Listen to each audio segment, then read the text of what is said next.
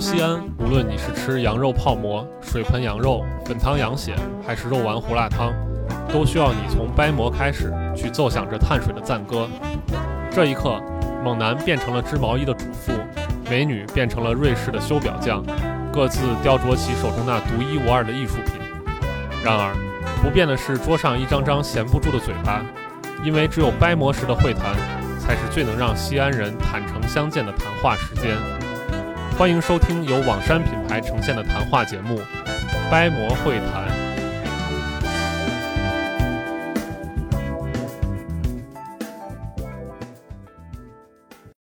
OK，托尼，你听这个我们开场词感觉何如？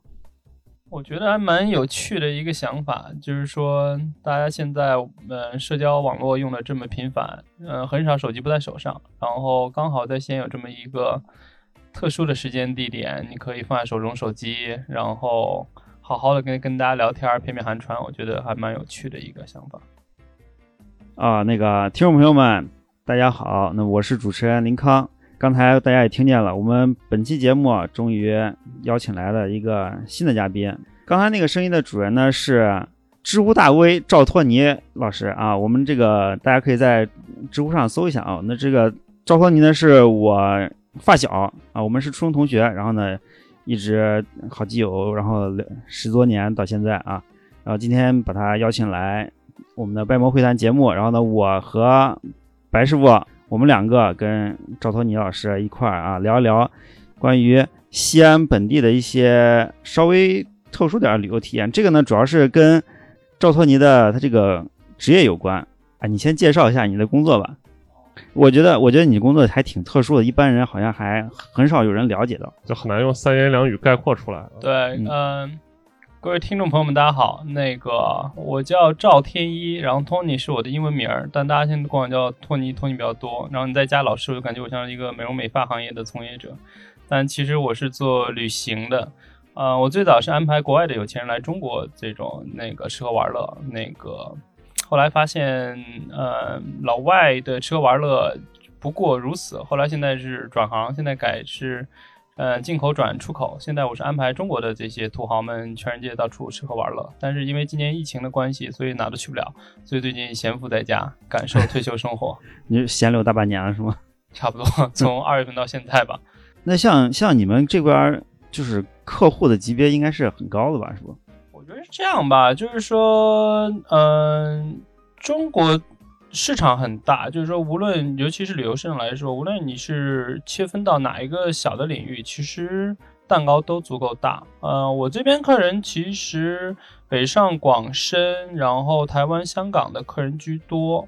呃，基本上年龄层次，嗯、可能是在五十岁往上，嗯、这样子比较多。然后一般是举家出行。嗯、去的地方也是比较偏远，跟大家不常听说的，比如说我一年在非洲要待差不多两个月，然后印度、南美、南极，呃，甚至更偏远的一些，包括古巴，然后秘鲁，呃，蒙古这些地方。啊，哎，我发现现在这种这种旅游目的地确实有的有一些延伸了啊。就跟现在这个文化多元也也是有一定，就是大家倡导文化多元有有有一定关系嘛，对吧？以前我们经常，嗯、呃，出国游的目的地就是什么美国、日本、欧洲这些地方，嗯、对吧？现在可能更关注一些，比如说非洲呀、南极啊这些，就之前我们可能不是那么关注的，然后它的文化跟欧洲这些主流的这些地方又很不一样的一个差异感，对吧？就说明大家也是现在这两年的。更注重体验了，更注重这种文化带来这种反差感了啊！感觉就是边界探的越来越广了啊！对对，嗯。那刚托尼老师说的是，呃，就是说我们中国人或者华人去那个境外游的这样的一个例子，对吧？那我们班博会谈这个主题啊，还是关于西安本地的一个节目嘛，对吧？呃，那你在你的这个职业生涯中，应该接接待过不少的这些海外的或者说其他地方的一些华人来西安玩。啊，那这个中间你有没有什么就是觉得非常印象深刻的地方？就有一些客人他会，比如说提一些，就是我们本地人作为西安本地人想不到的、意想不到一些看点、一些要求，那有哪些让你觉得印象特别深刻的？嗯，我记得一六年我回来过西安一次，然后那会儿我带了一个就是一帮人，他们这个组织，这个组织叫 YPO YPO，YPO 全称翻过来叫 Young President Organization，然后我就翻译成就是全世界富二代联合会，然后他们是一 个对对对，然后他们上上层是叫 WPO，WPO 是就是世界富一代联合会，哇都是老头老太太，就是六七十岁，但是富二代就稍微年轻一点，因为都是接班的嘛，所以大概都是四五十岁的样子。嗯，然后那次我们是先去了敦煌，在敦煌待了三天，然后再来的西安。嗯，因为他们这组织总体就比较有钱，然后也不在乎钱，所以就想做一些比较特殊的安排。嗯，我知道对于中国很多人来说就接受不了，就是说，呃，一一些因为中国的一些习俗，所以他们接受不了一些事情，包括你像，呃，之前我有老外在兵马俑买一个兵马俑，然后兵马俑现在可以定制到什么程度，就是说你按你的脸部做一个 3D 模型，把你的脸哦做成 3D 的兵马俑这种样，然后你这个东西在现场烧制，然后成陶瓷，然后再给你 DHL 送到你们家。所以你一进你们家大门口就有两个柜俑，然后长得跟你一模一样，跪在门口，然后欢迎你入入入入入家，你知道吗？嗯这个我觉得对于中国来说是一个很难想象的，因为中国人觉得这些殉葬器都是冥器嘛，就是说这些是墓里挖出来的，不应该对，不应该放在家里。那老外觉得特开心，觉得嗯这个还是一个定制款的，嗯，然后你还可以定制你要的这个姿势，或者你手里拿的武器。然后这个是我觉得挺有趣的一点，就是说兵马俑的发现改变了这个就是西安旅游市场纪念品的这个走向。然后另外一点是，很早之前老外特别喜欢干一件什么事儿呢？老外特别喜欢在没事儿找一个地风景好的地方，就是喝鸡尾酒，尤其他们觉得，因为这个东西其实从非洲传过来的。你像我们在非洲时候，经常就是那个我们那个司机那个老黑，然后就偷偷摸摸把我们一车人拉到一个山顶儿。然后你也不知道拉到这这地方干啥，后来发现他们偷偷布置了一个这个营地，也不是营地，就是有篝火，然后有个酒吧台子，有个烧烤，然后就大家一块儿看着夕阳西下，然后那儿吃喝玩乐。它也不是一个正餐，它就是感觉，你知道吧？对。尤其是你要喝那个非洲，你比如说你喝 gin tonic，因为嗯金酒里面是有奎宁嘛，所以说非洲人特别喜欢喝，因为里面可以可以抗疟疾的。对，嗯所以这个是非洲一个很好的一个传统，就是说每天晚上大家一块儿喝酒，然后看着太阳落下。但是在国内你就没这个条件了，就是说你你在城里边到哪去去去找一个这么这么样的地儿。所以在西安，他们他们最后变成这样，就是说西安大家知道有个汉阳陵，然后。因为离机场比较近，所以他们经常，比如参观完汉阳陵，在汉阳陵布置了一个这种，呃，日落酒会，他们叫，嗯，但是你对于中国来说，这不就是相当于坟头蹦迪，你知道那感觉？因为它旁边 还有这个乐器伴奏啊，但是它就是个坟，你知道吧？因为它就是一个山包包嘛。然后你在山包包上，尽管你也可以看到，就是说底下有这个什么白桦林或者银杏树啊这些，嗯，让老外觉得还挺好的。但是你中国人就接受不了，你说谁在人家木木木头上在这儿喝酒、唱歌、跳舞是吧？还是我觉得这个是文化上的一个一个不同。啊其实其实这两年，其实西安人也蛮能接受这个事情。比如说杜陵，就是杜陵的公园，就很多人去那儿野餐呀，或者说带着小孩踢球呀什么的，也玩儿蛮开心的。只不过可能说喝鸡尾酒，尤其是在户外就喝酒的这种，好像中国人不太干这种事。叠加这么这么多这种享受的项目，就已经感觉有些越界。因为中国人很少在户外喝酒，就总觉得在户、嗯就露天场合喝酒是一个很嗯奇怪的事情。就比如说，就比如说，现在大家想一下，我是在一个陵园里面野餐，其实这个事情，如果不是那个公园现在修的，它特别开放，说是休闲郊野公园，以这个名义打出来的话，在一个陵园里野餐这种感觉，本来就是一个对对于中国人来说，好像哪儿膈膈应膈应、怪怪的啊。嗯，其实欧洲有有有这个传统，就是他们的那个坟地更像是一个公共，就是墓地吧、墓园吧，更更像是一个公共空间。它不是说是一个专门用来祭祀或者什么样的地方，它其实带有一定的这种呃市区公园的这样的一个性质。然后那个各个墓园里面的这种，你看看别人的人啊，人家的墓碑也不是像咱们这种都是这种特别统一的那种样子，啊，他们有各式各样墓碑，然后都有各式各样的雕像，一般都是跟宗教题材有关的。然后有一些人给自己设计的墓志铭什么的，也都蛮有意思的。所以有时候就是在就是欧洲，他那些墓园逛起来也是，就是很有趣味。你不像咱们这边的那个墓园你进去全是清一色的那种，就是黑色的那种那种碑，啊，然后都刻着一样的字体，对吧？也没有什么让让人眼前一亮的地方啊就是跟着就是去了就立马想走那种啊！对对，就是在这办事儿办完事儿赶赶紧回，就就那种不过感觉。不过确实，你像你像网山本来是做这种呃旅游文创产品开发为主，啊你像我们在做产品开发的时候，就感觉好多元素是不好用的，尤其像西安这个点，就你啊。东西都是挖出来的，这个墓里面挖的什么镇墓兽啊，那个墓里面挖出来个天王俑啊之类的，你把这些东西，就总得摘取一些其他的角度的细节，嗯然后呢去点，嗯才能我说啊，这个东西应该大家会买，不是说我直接摆个那种像什么兵马俑啊之类的东西，这个东西稍微一做多就感觉怪怪的，就感觉像卖陪陪葬品了，确实这种意思。啊，其实这东西看你怎么说呢？那些真木兽之所以出现那儿，主要还是因为它们功能是辟邪嘛，对吧？嗯，虽说你是从墓里挖出来，但是你要从这个角度解释，其实也一定能解释得通。但是很多人对这个东西，可能他骨子里还是有一种，呃，说是忌讳也好，或者说是一些偏见也好，可能他是不太能接受这件事情啊。呃，那托尼老师，我再问你一个问题，就是你刚说的这些，在一个郊野户外去喝鸡尾酒这样的一个场合，其实这个东西，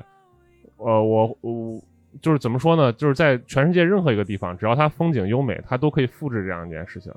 那有没有你觉得就是说跟西安就是特别绑定的，说这件事儿只能在西安干？就是虽然你刚举了一个兵马俑的例子，这个确实是个呃跟西安 深绑深度绑定一个东西，但我想说还有没有更多的呃关于这方面就是跟西安深度绑定的这样的例子？嗯，之前我这样说，九几年那会儿，其实老外来的比较多，然后那段时间其实来，嗯、西安的很多的都是大学的这个教授，或者是呃校友会，嗯或者是像一些研究机构，就是其中有个特别有名的叫史密森学会，叫 Smithsonian，、嗯。然后大家也都知道这个，因为这个学会是在呃华盛顿有十三个博物馆，就是那一条街都是他们家博物馆，其实它在美国也是特别大的一个科研机构。嗯。嗯，他们来西安就是因为都是科科研人员，所以说他们都做了一些比较特别的事情。然后我记得那会儿他们是可以下坑的，就是说去嗯跟这兵马俑面对面，然后就是下到一号坑底下，然后嗯面对面跟这个兵马俑进行一个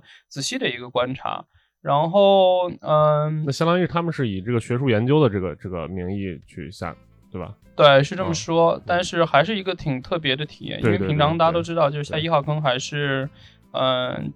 极少数的这个政府的这个元首啊，或者是嗯首脑才能下去的。然后他们还去了那个呃兵马俑修复室，就是说看他们怎么去修复那个陶俑。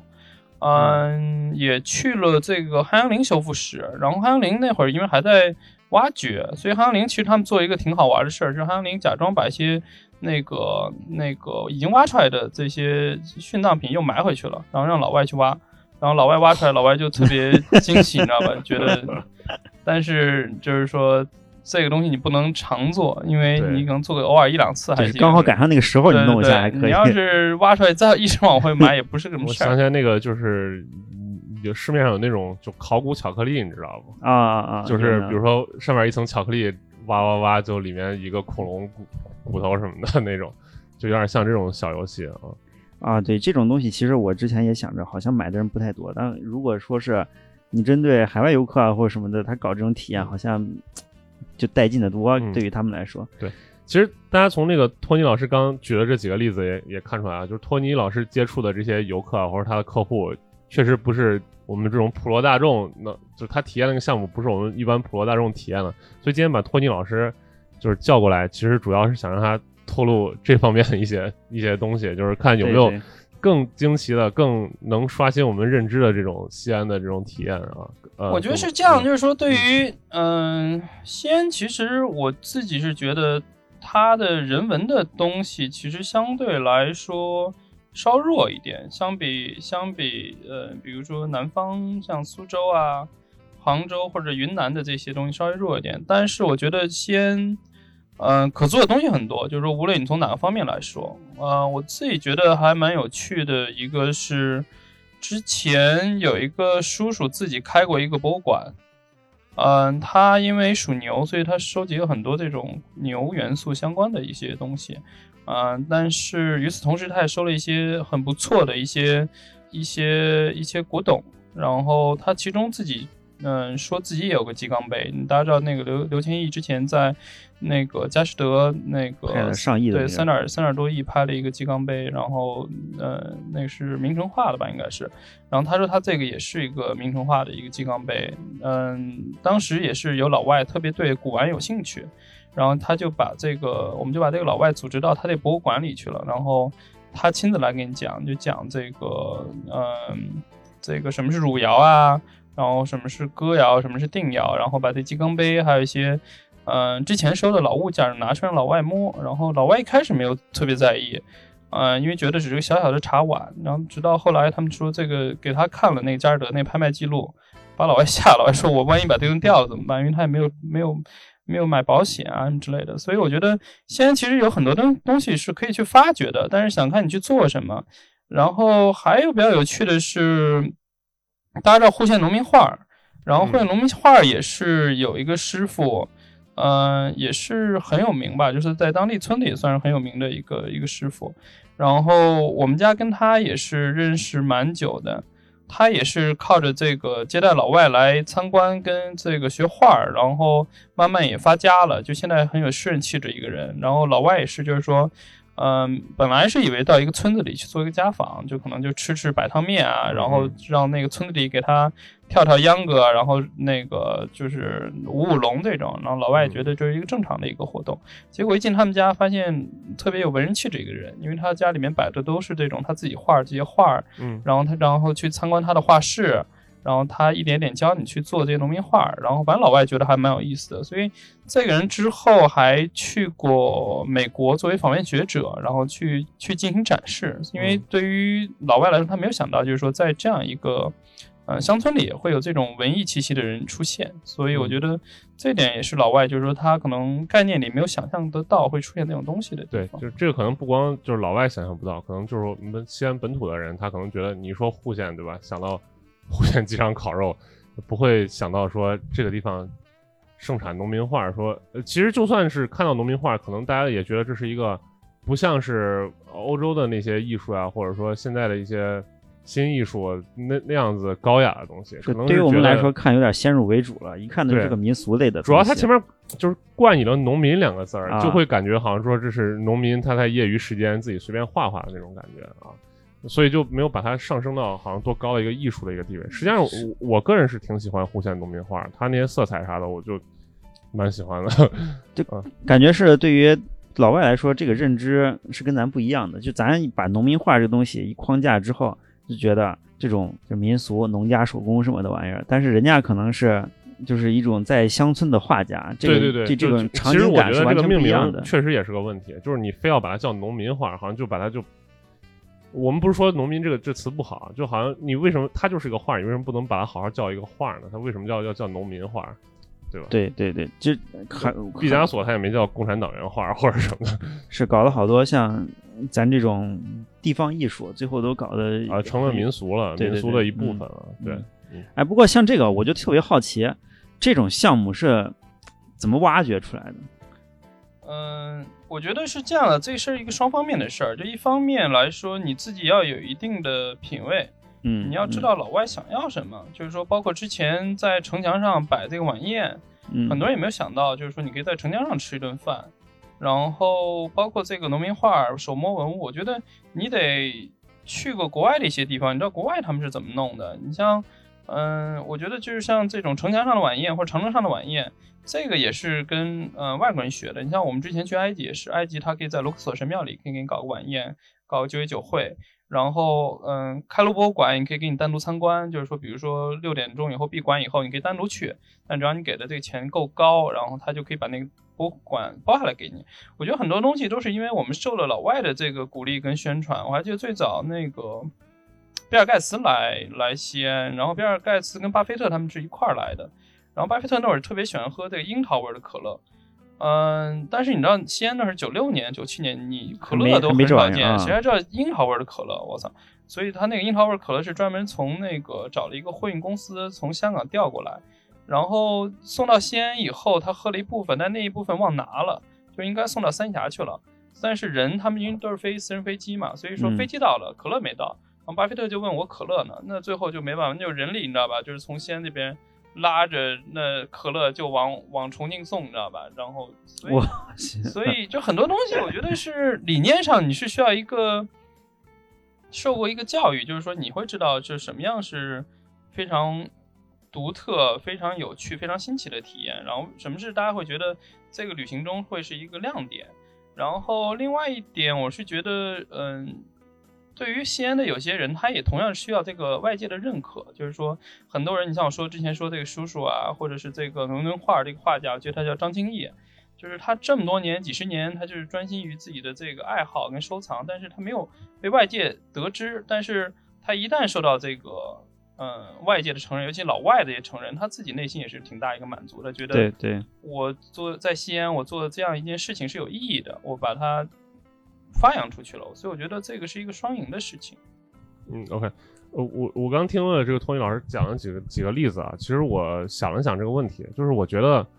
嗯，中国人或者尤其说西安的这些景点，在古代的时候，它更多的是作为一个礼仪空间来使用。比方说各种墓呀，或者说他说城墙上摆晚宴这些东西。其实城墙，呃，当然我们知道城墙它主要是作为军事防御用嘛，但但是它承载一部分礼仪的功能。就是之前我们也聊过，说现在南门它比如说变成了一个呃这种接待，对接待就是重重要贵宾访客的这样的一个礼仪空间。但是，就我觉得中国人可能一直没有想到说，我们在城墙上吃饭，或者说他刚说在埃及神庙里面吃饭，就你会觉得说神庙它是一个神圣的地方，或者它是带有礼仪性的这样的东西，我可好像可能觉得我们不可以在在这个地方去吃饭。但是这就牵扯到一个问题，就是说我们的这些景点，古代它是城墙，它是它是墓，或者说它是庙，或者它是通神的地方。那如果在我们今天以现代人的眼光再看去，这个东西它还是不是，它还具具不具备礼仪性，或者它，我们是否能打破这个东西在这里面吃饭？我觉得可能啊，有些老外在这个地方走的领先我们一步，或者我我不敢说他们这个方向就是对的，或者说怎么样，但是可能我们确实是不会往往往往那边去想，因为我们的这个文化可能一直在存续，就是说它古代是什么东西，我们现在可能看它还是这个东西，我们好像没有从另外一个角度说它这个功能变迁了，在现代。我们要怎么去使用这个空间，或者怎么样的让它从另外一个角度发挥作用？我觉得应该就是说的假大空一点，就是人家旅游还是发展的早，尝试了好多好多的可能性。然后呢，啊，然后呢，这种这种商业体验呢，也搞得这种越来越细分。刚才刚才我这么一听，就感觉就是其实，嗯，好多东西都可以重新融汇组合，然后呢，出来一些新体验。对，这种东西就是做起来，其实就是一个。创意性的策划，旧元素新组合嘛，这样子感觉，一旦把这种差异感通过组合碰撞出来之后，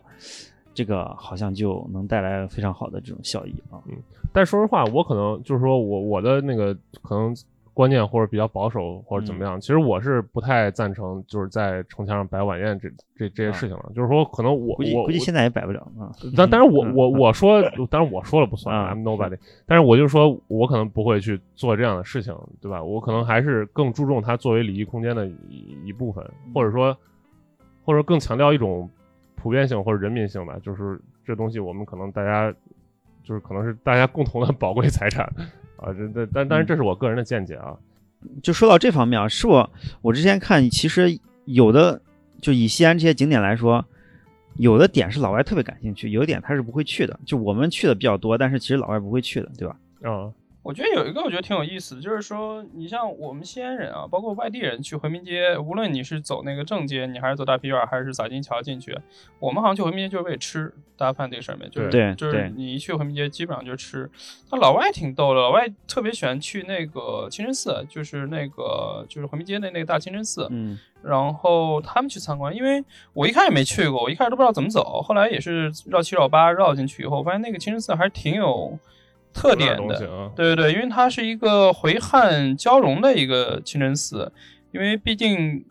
西安作为这个丝绸之路的这个起点，也算是终点，所以它有很多这个文化交融的地方。然后，嗯，那个阿訇，因为之前是姓马嘛，然后那个老阿訇之前还会出来接待一下老外，因为老外对于穆斯林的想法是会觉得可能更。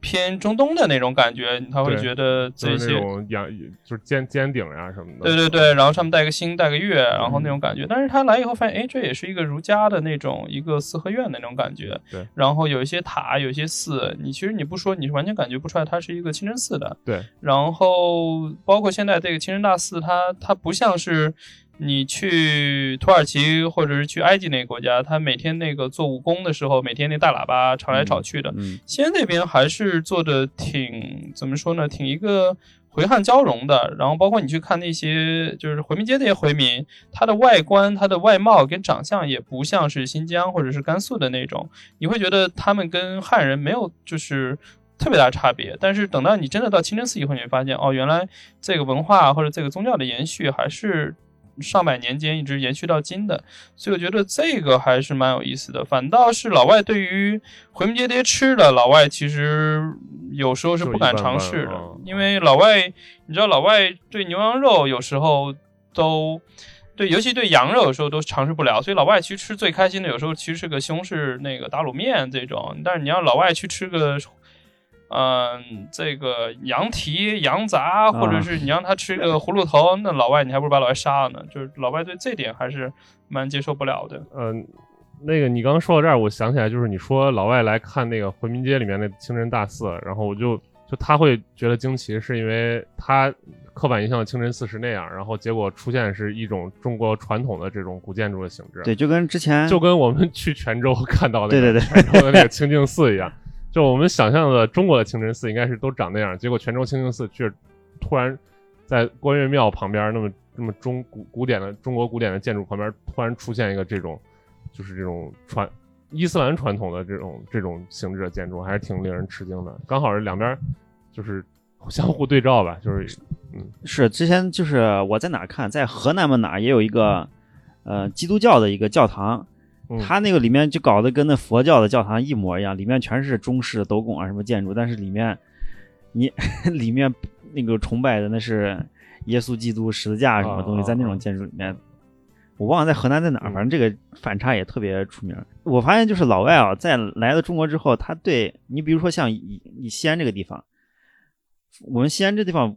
出出名点的东西，历史古迹和这种饮食啊什么东西，是我们关注两个点。嗯那老外好像其实看到的更多的是文化差异的这种点。对我之前就是我们公司有一个高管，然后来来西安出差，然后是一个美美国人，然后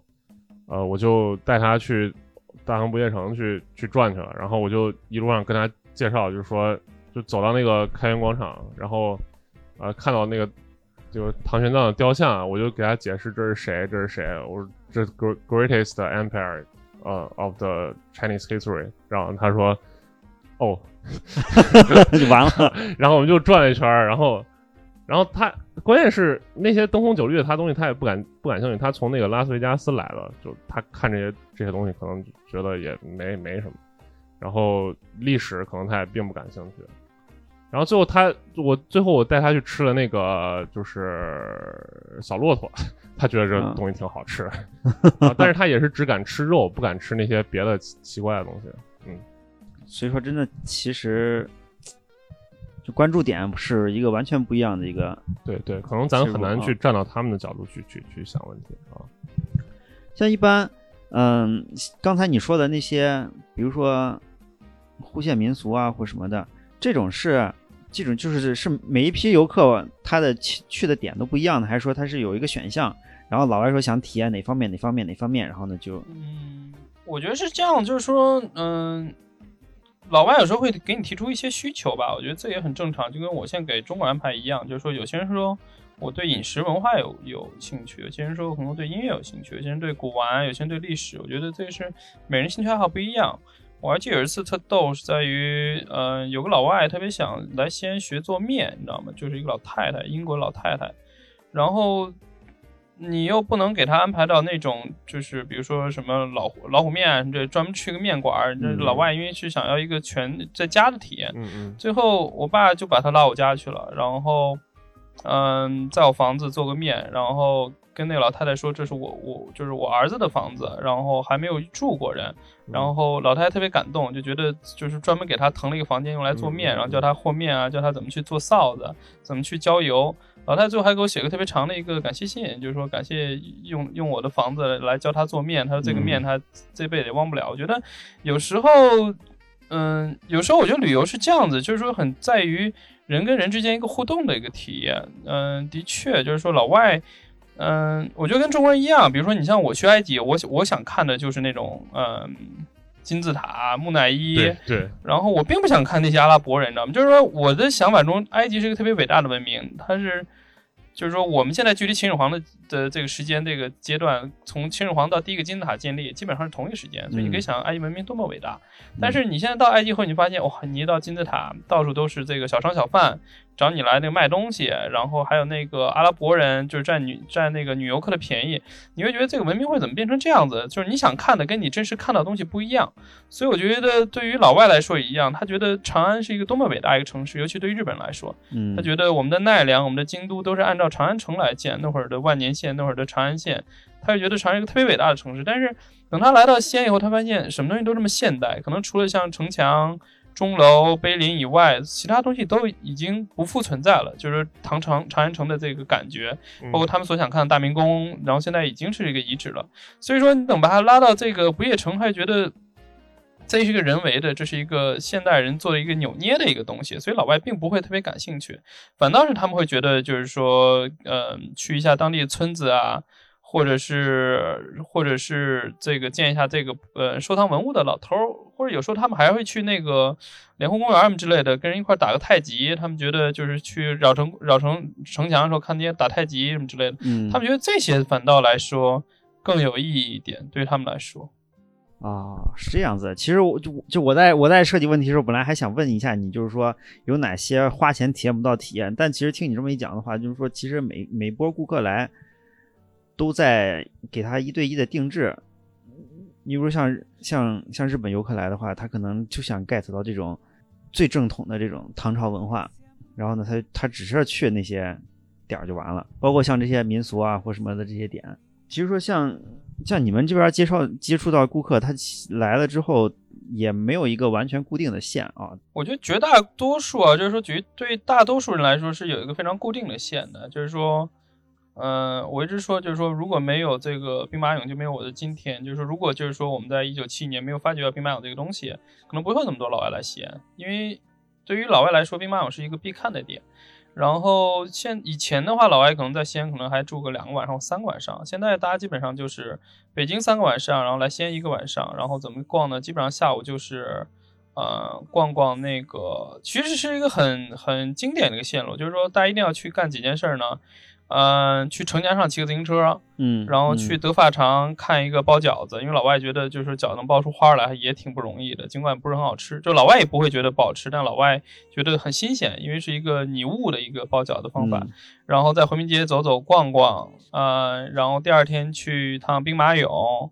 然后，嗯，有兴趣的可能会去碑林，比如说踏个碑什么之类的，这很早以前。然后后来就走了。就是对老外来说，他先只是他的很短暂的一站，他没有时间也没有精力去体验更多的东西。反倒是他真的对于历史或文化感兴趣的人，他才会选择在西安待时间比较久一点，然后才去体验一些别的东西。但是绝大多数客人基本上过来就是，呃，主要还是为了看一眼兵马俑这样子。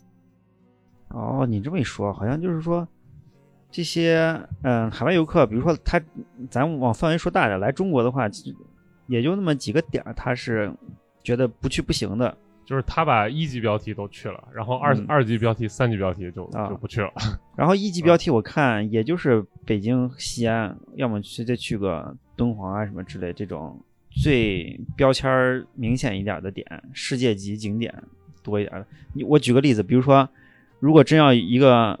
呃团，他去一下什么武汉啊什么地方，好像没什么值得的涉外旅游项目，在这些城市是吗？一般是这样子啊，说因为武汉其实挺假的，武汉你知道黄鹤楼都是一九八七年才建起来的，并不是一个古迹。你像你像武汉、郑州啊，还有什么地方？郑州很郑州也有去的，比如说去，因为有些人要去嵩山少林寺，那就还是得去郑州。然后有些人要去洛阳看龙门石窟，但是这个都是比较细节的，我觉得。就跟我俩第一次去印度似的，我们俩走嗯线路也是一个挺经典的线路，就是说，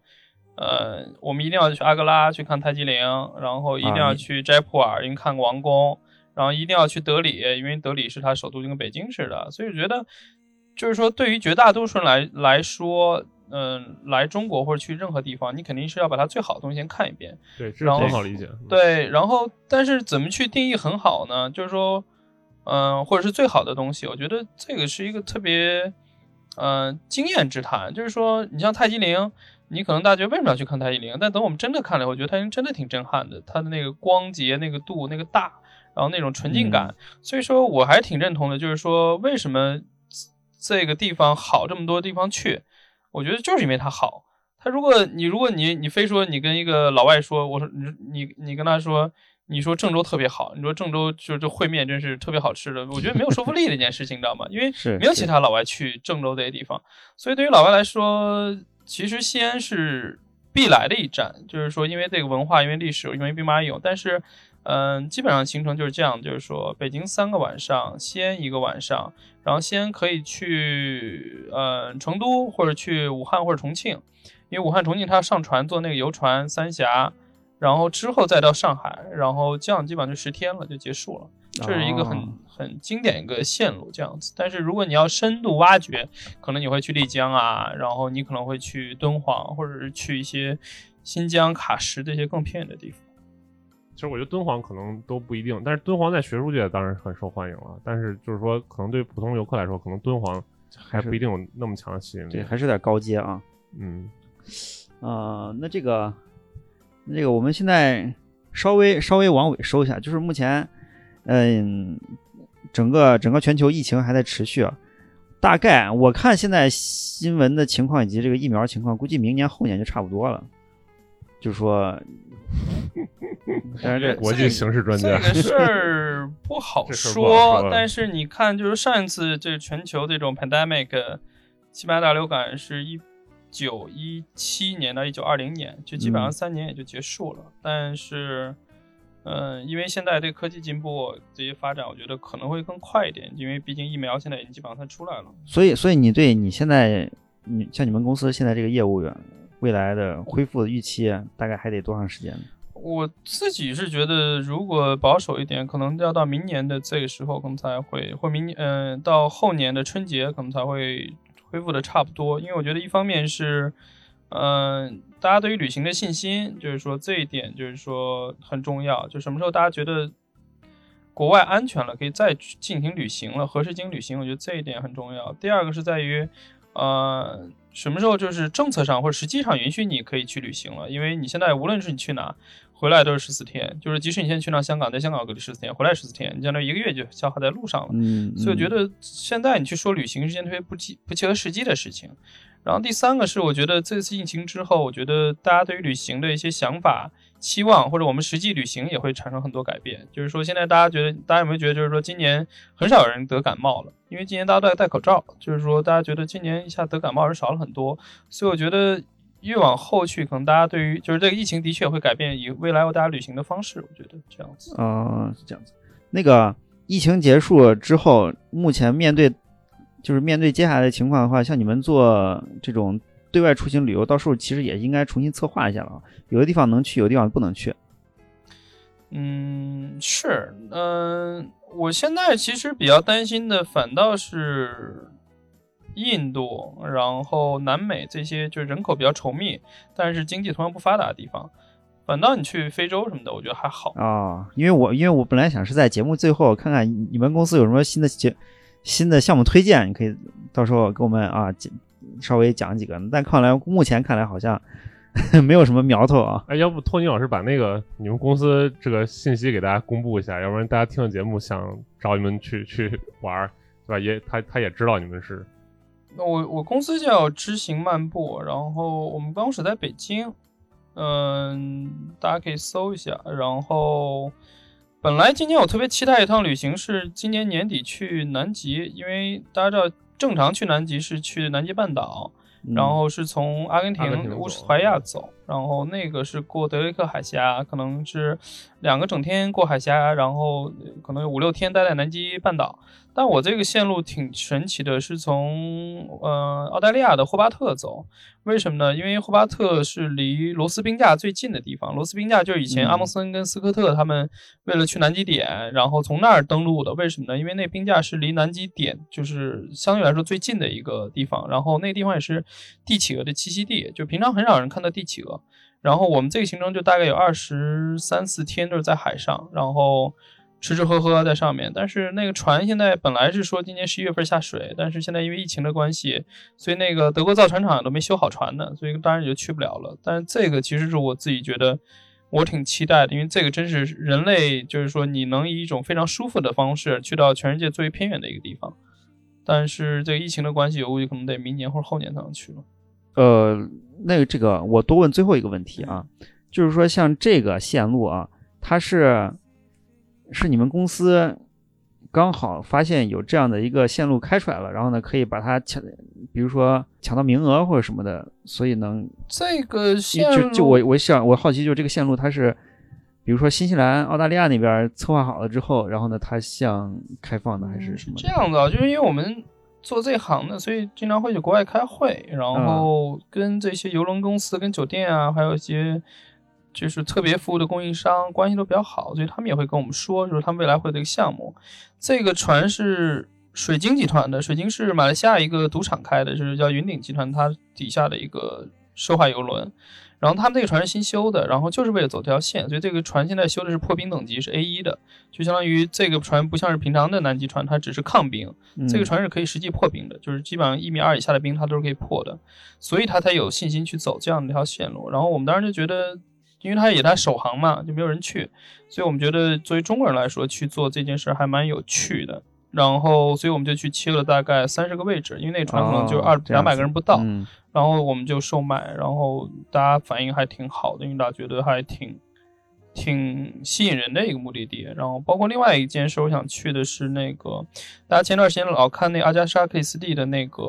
呃《